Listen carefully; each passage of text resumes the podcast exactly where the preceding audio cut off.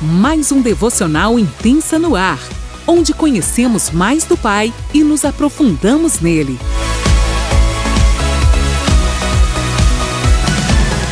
Ser intensa é não desistir fácil. Ser intensa é permanecer quando os olhos dizem para desistir. Ser intensa é mergulhar em Deus e descobrir quem você é nele.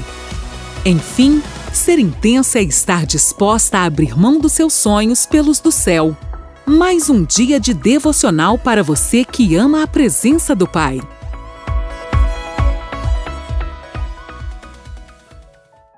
Bom dia, mulheres preciosas.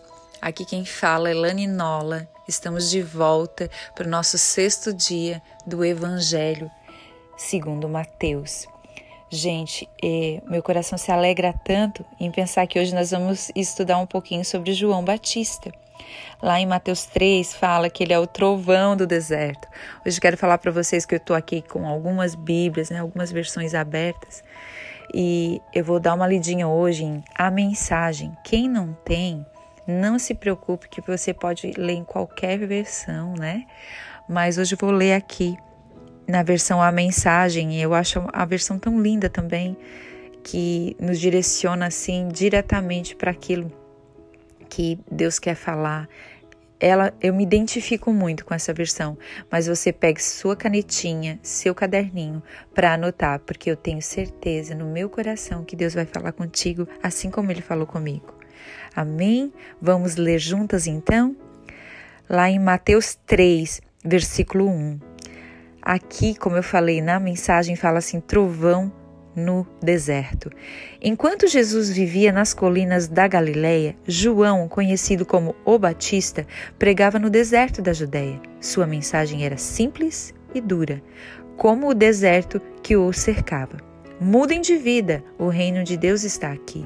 João e sua mensagem estavam autorizadas pela profecia de Isaías trovão no deserto, preparem-se para a chegada de Deus.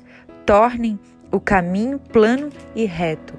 João vestia uma túnica de pelo de camelo amarrada à cintura por uma tira de couro. Alimentava-se de gafanhotos e mel silvestre. O povo de Jerusalém da Judéia e da região ao redor do Jordão acorria para ouvi-lo e vê-lo ali no rio, no Jordão, que confessavam os seus pecados, eram batizados para uma vida transformada.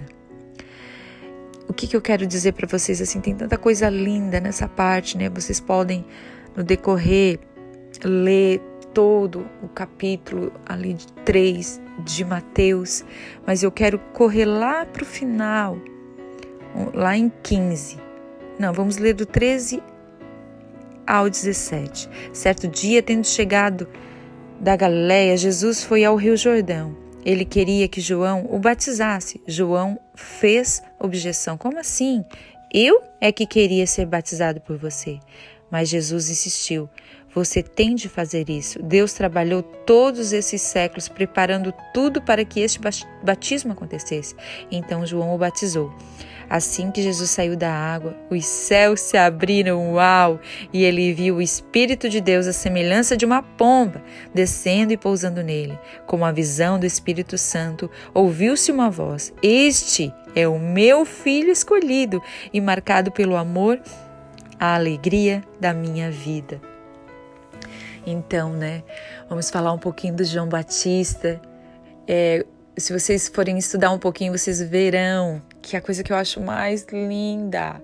Quem era João Batista? Era um homem simples, que vestia roupas simples, que comia uma comida simples. Mas ele era conhecido, gente, nada mais, nada menos do que o amigo do noivo. Ele preparava o caminho para a chegada do noivo. Ele tinha um coração na expectativa da chegada do noivo. Ele não andava ansioso com as coisas da terra. Gente, na época dele ele tinha problemas, tanto que Herodes mais tarde o matou, tinha perseguição. ele não era entendido por muitos, porque, como a palavra falou que a palavra dele era dura, mas foi algo que Deus colocou no coração dele. Por isso que eu sempre falo: se Deus te deu uma palavra, independente do que eu, as coisas ao redor, as circunstâncias, ou pessoas falem, segure-se nessa palavra, não tema e vá nessa palavra. Mas a lição de hoje, para o nosso dia, é aprender de João o que? Ele era amigo do noivo. E o amigo do noivo ele não preocupava se ele ia envergonhar-se, né? Porque muitas vezes a nossa reputação por ser amigas de Jesus muitas vezes nos constrange. Mas se for para passar vergonha para a honra do evangelho em nome de Jesus, se sujeite a isso.